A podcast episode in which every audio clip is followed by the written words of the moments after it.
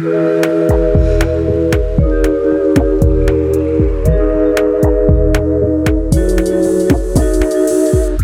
dia, clube! Boa noite, clubes! Esse é o De Boia, formato do podcast que discutimos um tema numa tranquila, numa relax, numa boia. Da piscina do Clube Sentimental, vamos papear sobre temas da psicologia com exemplos da vida real.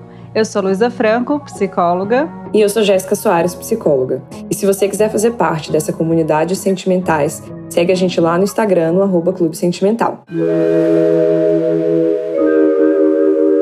É, nos bastidores do clube, temos discutido por que está rolando essa onda no consumo da categoria True Crime. Este não é o Pílulas, mas nosso neurocientista favorito está aqui com a gente hoje. Oi, Tiago! Olá, prazer. E aí, como é que é ser convidado, Tiago? Eu, eu, eu tô gostando, tô me sentindo um pouco mais tranquilo. Foi, não, não me sinto tão responsável, acho, de ter que preparar conteúdo. pesquisa, exatamente. Muito bom, já estava de, de férias, eu estava com saudade, então acho que esse episódio é só pra matar uma saudade da gente ficar junto, fazer um episódio a gente. Exato, a gente vai dando pitaco aqui no tema. E Uhum. voltei, voltei pra ficar. Lô, solta aquela do Roberto. Porque. ah, enfim. Tava com saudade também, gente. Nossa, férias é bom, mas é bom também voltar pra casa, né? Fazer nossas coisinhas, coisinha dela.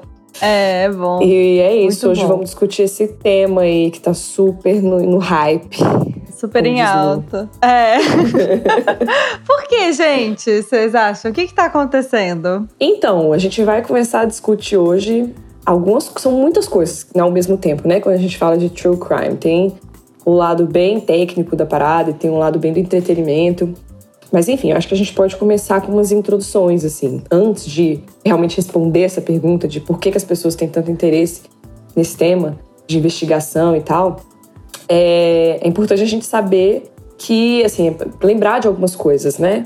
Por exemplo, é, o ataque de Columbine foi uma coisa, pra quem não sabe, foi um ataque na escola que aconteceu nos Estados Unidos, em que o menino entrou, atirou numa galera, matou.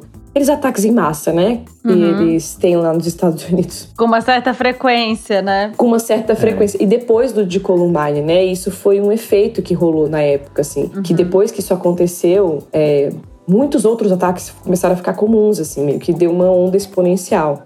E aí a gente se questiona, né? Do tipo, cara, por que, que será que isso acontece? Por que, que será que as pessoas se interessam tanto por isso e olham a fundo e querem saber exatamente o que aconteceu? Tem o lance da pira de fotos, dos vídeos, né? Não tem esse rolê assim que a gente Aham. a galera sim. fica atrás. E tem uma galera específica que é, troca informações sobre isso, que é a, chama TCC, né? Que é True Crime Community, que é uma comunidade mundial, sei lá, que eles trocam essas informações.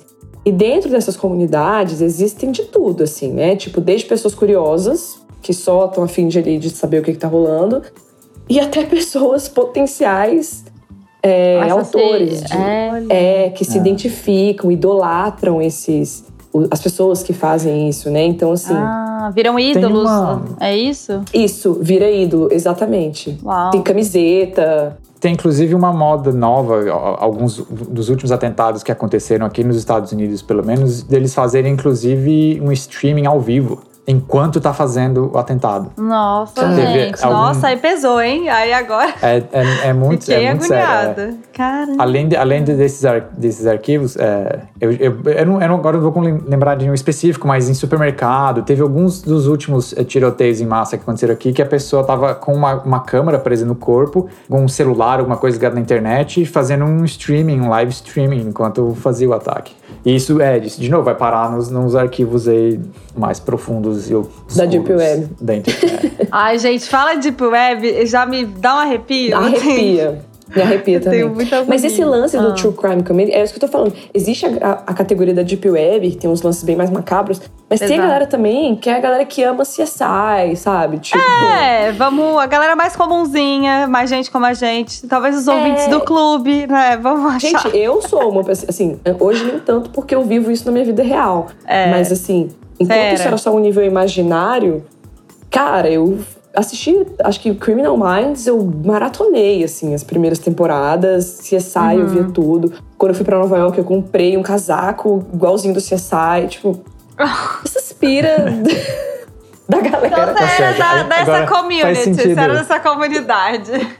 É, dá pra entender, Eu Jéssica, porque, que você, porque você tá trabalhando onde você trabalha hoje.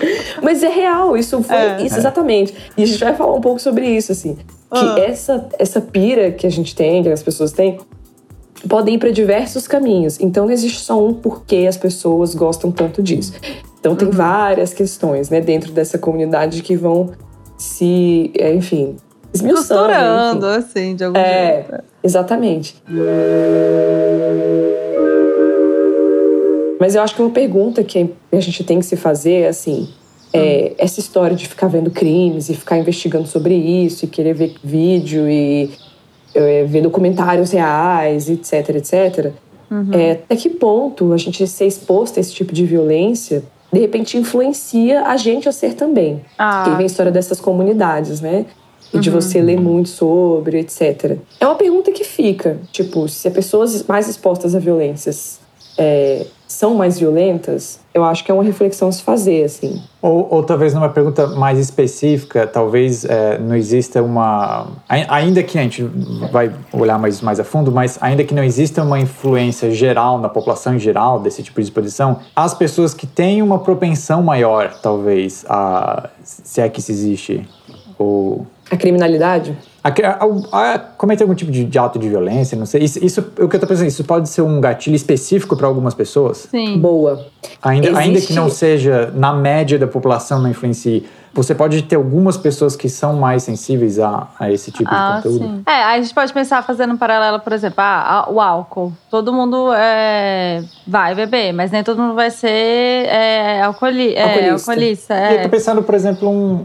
Um eu não sei, é, vocês me corrijam aqui se eu estiver falando besteira, mas um, um psicopata, por exemplo. Nem todo psicopata é necessariamente violento, certo? Nem todo psicopata ele vai se tornar um assassino ou vai machucar alguém. Mas um psicopata que é muito exposto a conteúdo de violência, ele talvez tem mais chance de Ah. se tornar um psicopata violento do que aquele que não é, não sei. É, Também só jogando Mas eu pergunta. acho que, é, assim, os- e vou te falar a real, os psicólogos né, e os pesquisadores da área acreditam que é isso, assim. Uma das respostas é, é uma pessoa que já tem alguma predisposição, porque é uma complexidade de coisas, né, gente? Não é só o exposto à violência, você é violento. Não é, não é causa e Sim. efeito, não é linear. É, é uma série de coisas complexas que acontecem ao mesmo tempo, num crime. Mas é, o que os- alguns estudiosos psicólogos dizem é que é isso você, exatamente isso que você falou, Tiago. Se uma pessoa que já tem uma predisposição a ser violenta, né, ou que já tem alguma coisa ali, que ela, enfim, algumas características que tornam ela de repente uma pessoa perigosa, sei lá se existe isso, né, mas enfim, que- se tem alguma predisposição e você é exposto a esses gatilhos, realmente é muito mais fácil. Você vai acabar cometendo algo parecido, né? Você é exposto a isso, enfim. É o que a gente chama de gatilho. Para algumas pessoas, ver essas coisas é um gatilho. Para outras pessoas, não. Então, é difícil a gente medir, é, botar isso de maneira generalizada. Ó, não veja sobre esse tema que isso vai, isso vai fazer que você, né, vai fazer com que você seja assim um assado. Não dá pra gente fazer esse paralelo direto, sabe? É, dando uma, evi- uma evidência completamente anedótica aqui, a Patrícia adora esses programas de true crime. É, muito tempo. gente, Patrícia tem que vir no próximo Pílulas, porque a gente tá falando dela, a gente fala sempre, dela. sempre a gente fala dela. Eu falo, Até agora não notei nenhuma mudança de comportamento, assim, entendendo a violência. Ainda, ainda, sacanagem. E aí a gente vem do porquê que as pessoas são tão. Cara, por quê, né? A gente falou aqui da Patrícia, falou de mim, e Sim. falou de repente daquele cara de Realengo. Ele tinha também, ele tava na, na comunidade de True Crime. né? Tipo, ele, ele gostava desse tema, enfim, trocava coisas naqueles grupos lá da Deep Web, etc. Então o que, que será que rola?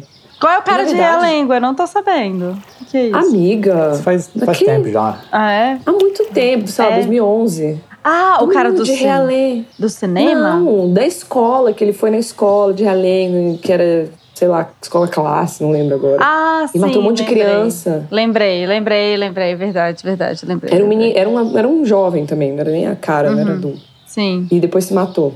Aham. Enfim. E tem isso também, né? Eles se vários se matam depois.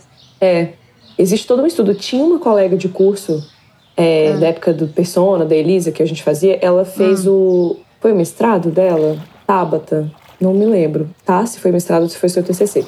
Mas foi exatamente sobre crimes é, em escolas, esses crimes de Aham. esses tiroteios e tal, esses ataques. E ela, ela tinha toda uma análise dessa galera, enfim. Depois Tá. a gente vai atrás disso. Mas, é, enfim, o que desperta a gente. Tem várias coisas, por exemplo, curiosidade. Ah, eu tenho curiosidade de saber sobre esse tema, ou aquele crime que ficou muito famoso, porque a mídia bota. Isso tem uma questão muito racial e de gênero, então Sim. por exemplo, aqui no Brasil a gente é um grande exemplo disso. Quando um garoto preto é morto na favela, pouco se sabe. E quando um garoto branco é morto a tiro, e isso vira notícia, isso vira Ah, mídia. vira passeata em Copacabana. Exatamente. E isso gera uma curiosidade nas pessoas, né? A gente quer saber, enfim. Então tem esse- essa, essa, essa hipótese da curiosidade. Aham. é, de de que eu querer saber que- mais informação sobre alguma coisa que ficou em evidência no, no noticiário. Isso, que no notícia, apareceu assim, né? e eu quero me informar, exatamente. Sim.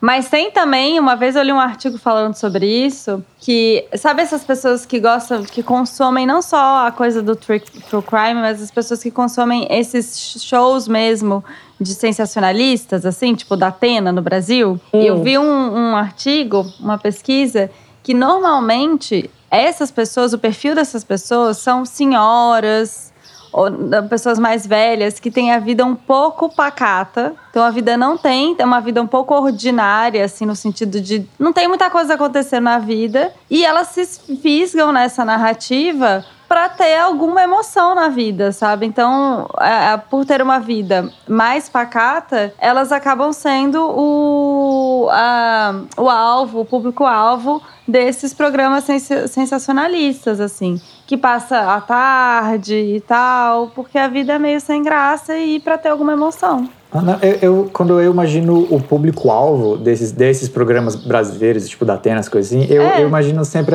alguém assim, alguma, É, alguém uma senhora. mais velho, numa cidade de interior, que não É. acontece muito na vida da pessoa e ela consome muito esse tipo É. de programa. Normalmente, assim, ah, talvez algum estereótipo que eu já criei na minha cabeça, mas é isso, é esse o Confirmo. público que eu imagino. É, mas é, tem e existe, e existe uma, um psicólogo que falou nessas que eu tava lendo sobre, que falou um pouco disso, assim, que esse certo medo do que tá acontecendo, tipo assim, o medo de você ver uma notícia dessa, um, crime violento, Uhum. dis- de- é, dispara uma descarga de adrenalina na gente. Sim. E a gente é meio viciado em adrenalina, então em algum nível isso acaba ficando prazeroso. Tipo, igual a gente gosta de filme- assistir filme de terror, assistir filme de- que leva susto. Sim. que, né? Eu detesto. Eu Detesto. odeio, eu odeio levar susto. Você quer me irritar, é filme que me Cara, dá eu susto. odeio filme de suspense. Eu me envolvo. Cara, eu me envolvo muito com o filme. Eu choro e tal. E aí, quando é suspense, pra mim não dá. Que eu falo, gente, pra, Tá que, que, pra que essa ansiedade na minha vida? Pra quê? Não quero. Eu, eu imagino que existe para cada pessoa talvez um balanço muito. um, um equilíbrio muito Específico. fino, assim, né? De a- a- até onde é alguma coisa que te excita e te deixa interessante e aonde que causa um desconforto que você já evita e não quer. Total. Exato. Boa. A linha tênue entre, né, o, o, É, o o medinho prazeroso e me lasquei, tô na merda, quero, tô com medo. Isso. Invasão, pílulas, né? Por isso que o Thiago tá aqui. Eu vim aqui só para fazer pergunta hoje, não tem nenhuma resposta. É, só pra levantar questionamento.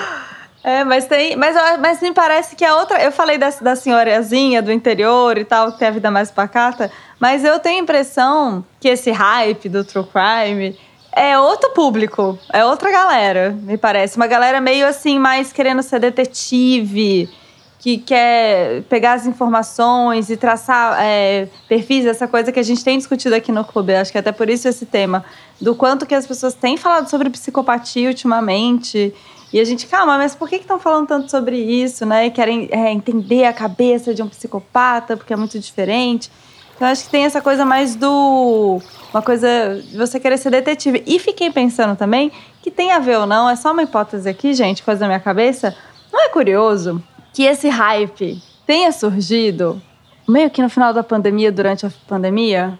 Que a vida tava meio. Ah, porque a gente tava isolado. Ah, minha vida tava meio pacata. Tava meio pacata, não tava acontecendo muita coisa, a gente tava preso em casa, com muito medo, do, sem saber o que fazer, e aí, de repente, séries e séries sobre é, crimes e tal, e pessoas falando sobre isso.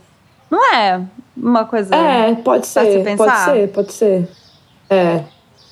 É, assim, é porque na minha cabeça isso sempre foi um tema recorrente, né? Então, É, porque sei, você sempre consumiu. É. É, mas eu acho que esse grande boom da parada, talvez mesmo, assim, uma coisa Não. mais generalizada. As coisas do- das séries documentais dos crimes. Netflix, por exemplo. É, Olha bombou. Netflix. Bombou, exatamente. E não sei, eu acho que é isso, assim. Tem esse lance do, do- talvez da descarga de adrenalina, realmente. Eu acho que dá isso do uau, tem uma coisa diferente acontecendo e tal. Tem isso que eu acho que você falou, Lu, também. É, eu até anotei isso. Nem sempre as, as pessoas que assistem isso estão ali porque se identificam com o autor. Muitas delas se identificam com o investigador, né? Tipo, querem É. solucionar o crime, tipo, acham que, ai, quem matou foi o general Mostarda numa sala, sabe, com cachimbo Aham. quer solucionar, né?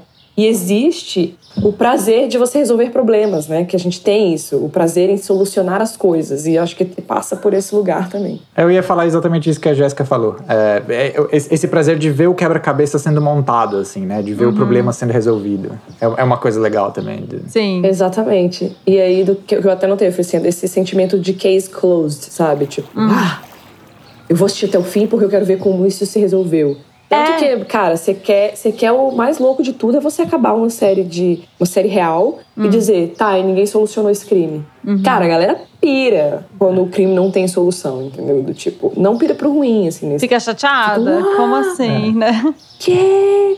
Ou assim, ninguém achou a pessoa, tipo, não tem um fim a história, sabe? Uhum. E então eu acho que tem esse lance também de você se identificar com o, o investigador e tal. Tem o lance de se de se identificar muitas vezes com a vítima também. Então você fica realmente mexido com aquela história, aquilo te toca de alguma forma. Sim. E você, enfim, acaba querendo assistir pra saber o que, que acontece. Ah, Tem uma psicóloga que até falou isso. Eu não sei se eu gosto muito dessa ideia, mas é uma ideia. Tá. Que ela fala aí. assim: ah, porque mui- muitas das pessoas que se identificam com a vítima, com as vítimas, é, elas assistem isso como uma forma de prevenção, meio do tipo, vou ficar atenta a esse comportamento se acontecer comigo, ou vou ficar ligada quando isso aparecer, quando mais ou menos eu tiver numa situação parecida, eu vou ficar mais atenta, como uma forma de prevenção. Mas eu não sei se as pessoas conseguem fazer essa ligação Tão clara. direta, é do tipo, se eu for vítima, eu tô assistindo. É claro que nada disso a gente tá falando no nível muito consciente. Mas É. mesmo assim, mas é uma ideia. É, não sei, a pessoa depois ela assiste, depois ela não vai, ela tá andando na rua e fica lembrando e pensando naquilo. Acho que nem. Eu tenho a impressão que não, não sei. Tem a É impressão um tipo que de não. entretenimento que a gente consome e, de- e depois esquece, e não, não carrega tanto pro dia a dia, assim. Ah, é igual o golpe que a gente cai, às vezes, esses de WhatsApp, não sei o quê. Todo mundo fala sobre isso, fala não sei o quê, aí de repente você cai. Aí você fala, gente, mas eu sabia. Não sei se É, tem essa Eu não preparação. sei se isso funciona. é, se funciona como uma forma de prevenção, assim, do tipo, ai, se um cara, tipo, tipo o Ted Bundy, que ia pedir ajuda e tava, sei lá, pras meninas na faculdade. Não sei se isso. Ah, O, um o golpista do. Tinder. Não sei se depois de ter visto a série, pessoas ficaram mais espertas ao se É. relacionar. Porque eu acho que a pessoa que tá vulnerável tá vulnerável, gente. Que- Aquele, eu, eu tenho que falar, aquele lá que eu Ah. vi, eu acho, ele, ele- talvez a forma como eles editaram o programa, eu fui assistindo e eu, mesmo depois do fim, eu fiquei pensando, caramba, eu, eu cairia nessa. Do cara do porque é Tinder. muito convincente. Você cairia? Não, porque assim, eu pensei, o cara é muito convincente. O jeito que ele fazia o golpe, de que ele era muito, É. ele era muito convincente. Ele parecia realmente ter muito dinheiro. Eu lembro de pensar nisso, É, não, caramba, isso é real, era muito real. Era é muito real. convincente. Não, o tinha cara com- outras pessoas. É, outras pessoas envolvidas. Sei lá, eu, eu acho É, que. é, acho que o- aquele eu cara fez. um- sujeito, assim, aí eu. Eu é, acreditar. acreditar que a pessoa realmente é rica, que a pessoa realmente. Eu não- acho que meu lado mineiro, da mão fechada, não ia emprestar o dinheiro de jeito nenhum. Eu ia falar, pede pro É, amigo eu seu acho que rico. Acho que eu ia falar isso. Eu acho, eu acho que eu ia pensar isso. Eu acho que até acreditaria que a pessoa é muito rica. Porque ele realmente era muito. Cara, uma pessoa que te leva pra, pra cima e pra baixo de país, de jatinho, jato. e não te cobra nada, É. óbvio que você vai imaginar que ela é rica, porra. É. Algum nível. Só que assim, quando começa a pedir dinheiro, eu ia ficar... Ih, hum", eu já ia ficar meio desconfiada. É, eu não acho, eu acho que eu também sou assim, eu sou muito pão duro e não ia emprestar o dinheiro, não. Mas, mas eu não ia. ia demorar muito pra eu duvidar da identidade da pessoa. Ah, Mas, sim. É, a identidade, talvez, exatamente. Eu também. Acho que sim. Não tem. Eu tenho a impressão que tem alguma coisa com essa fascinação, as pessoas gostam de true crime, e também existe um lado dessa. Uma, um fascínio pelo bizarro. Sim. É, é uma coisa quase como, como eram os, os circos no final do século XIX, começo do século XX, de, de você ter, entendeu? A- Bizarrices. aham. bizarrices, uma coisa que é muito diferente da minha vida. Que é, que é Uhum. meio chocante, você assiste e fica meio, caramba, como que uma coisa dessa pode existir? Como um ser humano assim pode existir? Bom. Tem a Rudinesco, que é uma autora que ela tem um livro maravilhoso. Que esse livro, gente, sério, é tipo, sei lá, um dos livros base pra quem gosta de estudar crime, né? Quem aquelas não para TCC, pra galera da TCC. Aí estuda direito, pelo menos, né? Ah, Sacanagem. Mas pra quem estuda na área, né, e tal. ah. É um livro meio base, assim, que é O Lado Obscuro de Nós Mesmos. Hum, Que ela fala exatamente disso, do Marquês de Sade, por que, que a gente acha isso interessante. é, por- enfim, por que, que tudo isso dá um fascínio na gente, né? uhum. É, e o que ela diz, basicamente, claro, aí você vai ler o livro todo, tem muita coisa boa, tipo, muito detalhe que eu nem consigo, nem consegui, teria que, sei lá, um episódio inteiro pra falar dos detalhes do livro. Mas, pra gente só dar uma conclusão aqui, é, o que ela fala, basicamente, é que todo mundo tem um lado meio bizarrão dentro de si. Todo mundo tem um lado. Por exemplo, existe a regra, certo? A gente sabe que a norma existe. Mas a norma só existe porque existe a não norma. Sério? Ex- Existe uma coisa a se organizar. Então, existem comportamentos que naturalmente não seriam organizados dentro de uma sociedade civilizada, vamos botar assim. Uhum.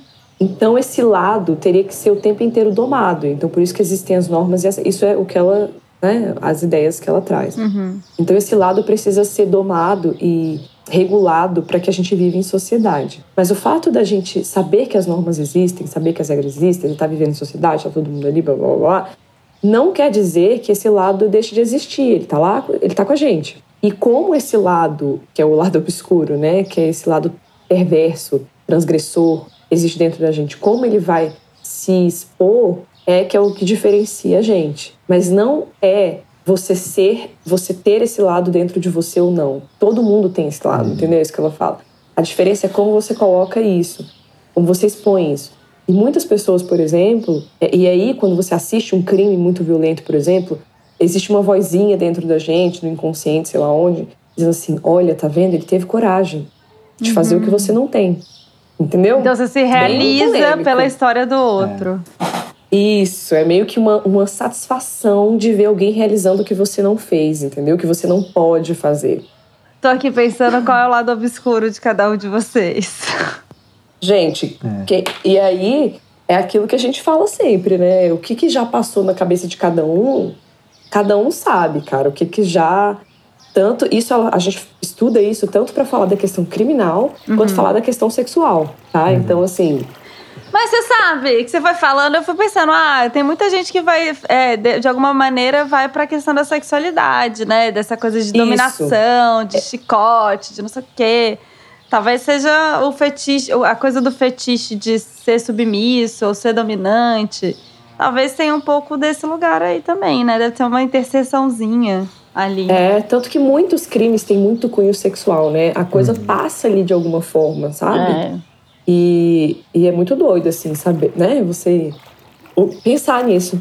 Isso existe, eu vou, agora eu vou jogar um- uma pílula aqui, então. Existe Joga. um- Não, no, no, no pouco que eu sei sobre pesquisa de neurociência de, de agressão e comportamento agressivo, e até com modelos animais, com o ser humano, eu sei que existem áreas no cérebro que estão muito. Eu não, não vou saber de cabeça agora citar quais são essas áreas, mas eu sei que existem áreas do cérebro que estão envolvidas no comportamento agressivo e no- nos comportamentos que controlam a agressão a um outro indivíduo, existe uma intersecção grande dessas áreas no comportamento sexual também. Do prazer. é- é, existem algumas áreas, as mesmas redes neurais, as mesmas redes neurais, as mesmas áreas que às vezes controlam e enga- desengatilham um comportamento de agressivo também estão envolvidas no, com- no comportamento do ato sexual. E existe, exi- existe toda uma área de, de pesquisa sobre isso, de como que o, o ato sexual de cópula ele se assemelha em, em- de várias formas a um ato de agressão. Hum. Tem uma questão de, de domínio, de controle, de. Uhum. E, e como a Lu De falou, satisfazer, né? Existe, uma algumas, existe alguma ideia, não tem nada muito estudo específico com isso agora, mas como a Lu falou, tem muita gente que acha que isso pode estar relacionado a, ao que a gente vê de comunidade de, de bonda, de, de fetiche, de dominância, submissão, que, que é interessante. é, é, se você olhar mais a fundo essas comunidades, eles conseguiram. Eles têm uma, uma série de, de, de regras de conduta e de princípios para tentar fazer isso, dar vazão a isso de forma segura. Esse lado. E com consentimento e tal. E ética também, né? Sem E é, exatamente. É, mas, mas porque, como, como a Jéssica falou, isso tá dentro de todo mundo. Assim, esse- essa, essa, essa mistura no cérebro entre agressão e cópula tá, tá em- no cérebro de todo mundo. Ah, muito, muito louco, Exato. muito bagunçado. É, e assim, é engraçado mesmo, isso, porque se a gente não olhar para esse lado nosso, entender e, e saber elaborar isso direitinho, isso realmente para algumas pessoas, pensa isso. A gente tem esse lado obscuro, certo? Todo mundo aí. De acordo com ela, a gente nasce com isso e vai desenvolvendo, todo mundo tem esse lado.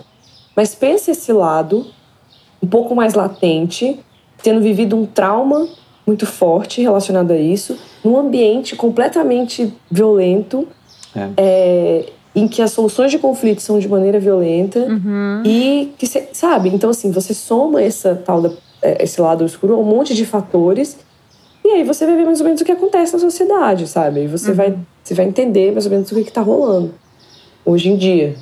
E, enfim, o que eu acho legal dessa ideia dela é de pensar exatamente isso, assim. Então não é que a pessoa nasce mal, é, nasceu Sim. ruim. É do tipo, cara, vamos ver o que, que foi acontecendo nesse processo aí, o que que me limita de dar vazão a esses meus desejos e meus impulsos, e o que que não limitou outra pessoa que tá lá presa, sabe? Ou De a- alguma forma. Tá como você, como, como você aprende a lidar com a raiva, como, né? Porque isso tudo é aprendido, não é? E até Esses essa, impulsos do desejo, é, até essa coisa. essas, to- essas coisas todas. Uhum, essa coisa infantil de, ah, por que, que tem é, criança não pode ver tal coisa? Né? Porque de alguma forma consumir é, faixa etárias e tal. Por que, que não é legal criança consumir coisas de violência? Porque de alguma forma você vai ensinando para a criança que aquilo pode ser uma forma de lidar com o problema, que ela ainda não tem É. muito essa diferença do que é moral, o que não é, porque também é uma construção, tem questões culturais. Aí a gente vai para vários lados, assim. Mas eu só queria, assim, voltar para uma pergunta que a gente estava pensando, né, quando a gente estava conversando. Por que, que realmente o, o, o foco de quem comete o crime não seria tão interessante? É que eles, inclusive a Ilana Casoy, que escreveu aquele livro do serial killer do Brasil, já leram? Serial Não. killers brasileiros. Não. Ah, é um livro famosão, Ah, que, tá. enfim, bomba. E a Ilana Casoy é famosona nessa, nessa galera, dessa área. Hum, E ela fala exatamente isso. Ela fala assim: olha, não dá pra gente ficar. A, a sociedade é muito complexa, não dá pra gente ficar pensando, ah, isso aqui é um gatilho pra esse fulano, esse aqui é um gatilho pro outro, então a gente não vai falar sobre isso. Não, mas aqui eu não posso falar sobre aquilo. Ela falou: seria impossível Controlar. expor um caso tentando controlar o que que é gatilho pra todo mundo. Ela fala primeiro isso. E segundo, ela fala: uma das formas possíveis, talvez, de abordar o tema é não focar no autor, focar em como isso foi danoso para outras pessoas, em como isso foi para a vítima, quais foram as consequências disso para a sociedade, de repente, uhum. sem romantizar tanto o cara ou a mulher, enfim, sem, sem trazer aquele tom hollywoodiano, sabe, uma coisa ou até de vítima, de repente. Eu entro no eu entro naquele filme do Coringa, o Joker, Uhum. que foi uma polêmica, que uma época que teve que parar de passar, porque trouxe uma questão tão de vítima pra ele. Tipo assim, cara, qual era o. A gente quase saiu do filme assim. Qual que era a outra opção que ele tinha a não ser fazer isso, sabe? Sim. Só, só pra. Acho que é, a, gente, a gente tava conversando sobre isso, acho que a gente não tava gravando ainda. então Não, foi antes. Fala de novo. É, Gente, E- ouvintes, a gente queima muita pauta, tá? Antes da gente começar a gravar, a gente fica um tempão conversando sobre o tema e a gente quer, não, vamos gravar, vamos gravar. É, mas até, eu não sei se foi, foi essa a ideia de vocês de fazerem é, tal- o, o episódio sobre isso, mas uma das coisas que a gente já tinha conversado antes, é, em outros momentos, é sobre essa questão de se existe um dano social nessa hype de, de, de true crime, no sentido de que a gente dá fama aos, aos perpetradores, dá fama às pessoas que cometeram atos terríveis, e isso pode, se isso pode ter o efeito de outras pessoas que estão no mesmo caminho procurar uma fama da mesma forma, assim. Então, eu acho que o que a gente vê mais ou menos é assim, que é porque esses casos que acontecem, que são muito diferentes do que acontece normalmente, ganham mídia. Mas isso não é nem, sei lá, sei lá, é uma porcentagem muito pequena do que acontece dos crimes. Então, eu acho que na, na, na balança, o que pesa é do tipo assim, vale mais expor esse tipo de coisa, porque a resposta que isso dá criminalmente ou violentamente não é tão alta assim em comparação às outras violências que acontecem na sociedade. Eu acho que o cálculo é esse, do tipo, tá, pode ser que para algumas pessoas gere um gatilho, pode ser que isso realmente afete alguma coisa. Mas é tão pequena essa resposta, Sim. não é tão pequena no sentido assim, numérica, né? O, o grosso da violência que a gente vive no dia a dia está muito longe disso. E se isso, Isso. vai ter algum efeito ou não, quando a gente olhar no- na, na população em geral, talvez não seja nem perceptível, assim, vai ser um efeito muito pequeno. É, eu acho que a gente falou isso também fora, fora da, da gravação. Que eu tava falando exatamente isso, que o estudo que eu vi é mostrando que, não, os filmes violentos não geram mais violência nas pessoas que assistem, né? Não, O estudo que teve, falando de filmes específicos, era que isso não gerava mais violência na, na comunidade, que aquele filme era passado, naquele, enfim. Então, na prática, eu não sei se isso é tão Impactante. Óbvio. Exato. E numericamente impactante, assim, ao Socialmente. ponto de vamos, vamos ter que rever esse tipo de conteúdo, sabe? Eu acho que é isso que ela falou, existe a questão da censura, é, existe ade- idades adequadas, ou maturidades adequadas para estar em contato com certo tipo de conteúdo, mas, é, sei lá, acho que não existe um algo tão prejudicial que a sociedade tem que ser privada porque isso ia gerar um, um comportamento em Entendi. massa bizarro. É. Pelo menos não até agora. Mas e a história que aconteceu, por exemplo, com o podcast do, do Chico Folite da, da casa da, da- Como é que é o nome? A mulher da casa abandonada. A mulher da casa abandonada. Porque acho quando, quando o Thiago falou da coisa meio do circo, da coisa estranha, ela, tem, ela foi ticando todo, todo o estereótipo, né? De, ela usava uma pasta no rosto, ela era meio A casa era abandonada. nada, era até acumuladora, e aí as pessoas começaram a ir lá de curiosidade pra ver aquela, aquele, aquele personagem, né? E até ele se interessou pela figura dela sem saber que ela era uma criminosa no começo. Ele só se, se interessou por uma figura atípica daquele bairro, né? Uma senhora e tal, não sei o quê. E, enfim, até pela casa, né? Ele se interessou pela casa e depois viu que tinha uma pessoa morando lá. E aí, e aí foi indo. É, O que, que vocês acham que aconteceu ali? Cara, eu acho que assim, é, gera uma comoção, gera o hype, né? Então, a gente tá muito na era da internet, das redes sociais, então acho que isso gera um burburinho, assim, um burburinho até bem grande no caso da mulher da casa abandonada. Sim. Mas eu não acho que isso, por exemplo, o fato desse caso ter ficado famoso, Hum. que isso impulsiona outras pessoas a cometerem o mesmo crime, entendeu? Ah, acho que, aí não, é. Até porque já Entende? passou, Apesar né? de- É muito louco como as coisas estão. Tá, foi super intenso, agora ninguém mais fala disso, né? Exato, porque é muito rápido também, É. sabe? Então acho que existe essa, sei lá, o documentário do Ted Bundy, na época todo mundo tava falando, aí passa. O, o Staircase, é, todo mundo falou, aí passa. É, enfim, eu acho que é isso, assim, as pessoas têm aquela curiosidade, aí beleza. Se consome aquilo de maneira, sei lá, satisfatória e Pá. Tem, tem esse lado muito. é, é, talvez seja típico desse entretenimento, esse entretenimento, esse fascínio pelo bizarro, que ele também é muito fugaz, assim, muito volátil, né? Ele- Exato, não dura, não dura. Sei lá, isso não gera ah, talvez um grande trauma. E, e talvez numericamente não gere traumas profundos É. ao ponto de você ter que parar de apresentar tal conteúdo. E como a gente estava falando antes, existem alguns casos, e esse acho que pode ser é- é um desses casos também, onde a história do true crime fica, como a Luiz falou, essas questões, o, bizarro e, outras coisas que a gente falou aqui, mas também levanta a bola para uma discussão mais abrangente. Então ali Sim. a gente teve uma história específica de uma mulher específica que escravizou, Exato. abusou de uma pessoa específica, mas a história, aquela história levantou uma bola para uma discussão maior sobre racismo, sobre escravidão é, moderna, sobre elitismo, sobre é, disputa, guerra entre classes, até. Sim, é. Exato, exato. E aí essas coisas viram. Que eu acho que foi que o Chico Felice até falou um pouco disso lá no Milkshake chamado Wanda, enfim, ele deu entrevista em outros podcasts. Que é disso, assim, acaba que ele foi contando uma história, mas não só pelo entretenimento, né? Do tipo, eu não quero só falar sobre o que aconteceu, eu quero levantar discussões, eu quero mostrar outros casos, eu quero mostrar o quanto isso é grave, o quanto isso acontece debaixo da nossa cara e ninguém sabe, entende? Sim. Então eu acho que isso gera, alguns dessas situações geram discussões maiores, com certeza. É. É, teve, teve um outro que eu ouvi que eu gostei aqui também, que é o Doutor, Doutor, Doutor Morte. Eu ouvi. Tem, tem o original é em inglês, do Dr. Death, mas eles fizeram uma tradução. Tem a versão em português do podcast também, que é o Doutor Morte, acho que do Laundry. E conta a história de um neurocirurgião que. Ele, ele era péssimo, ele não tinha treinamento suficiente. Ele fez foi para fez faculdade de medicina e tal, mas não tinha treinamento suficiente para ser neurocirurgião e deu uma de malandro e conseguiu começar a trabalhar como médico. E ele comete uns erros terríveis e não assume responsabilidade e é- o caso dele só vai piorando, piorando. Ele deixa a gente paralisada, tem gente que morre. Mas a, a história é interessante porque ele eles, eles vão contando a história dele, mas eles vão colocando também as questões, tipo assim, o envolvimento. Ah, e aqui nos Estados Unidos, que é hospital, você, tem, você não tem sistema universal público Único de, de- saúde, de gratuito. saúde. Uhum. Então, a questão da saúde trabalhando por lucro, é, como os hospitais, o hospital, que o primeiro hospital que contratou ele tinha feito muita propaganda dele, colocado a cara dele em outdoor, venha, né, se tratar com o nosso novo, incrível neurocirurgião, não sei o quê. Nossa. Aí quando começa a dar merda, o hospital, ao mesmo tempo que tenta, Tenta se livrar encobrir. dele, tenta cobertar a história.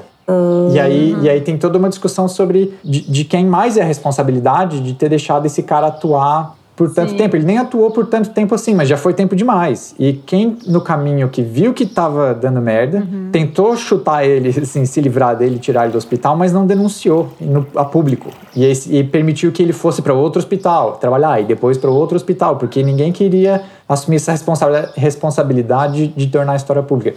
Enfim, tem Várias toda uma discussão discussões, maior. é, discussões sobre de era o como o poder do médico. né? Então, é, o poder É. do médico também, como colocam Isso. o médico nesse lugar de intocável. Neurocirurgião, então, meu Deus, né? É, próprio Deus, né? Assim. Deus no céu, Deus cirurgião na terra, exatamente. É. É, então acho que é isso também, né? O, o crime que levanta essas outras discussões. Essas outras reflexões. Uhum. É, então eu acho que é tudo isso, gente. É todo esse episódio, então, o que, que as pessoas gostam tanto de assistir.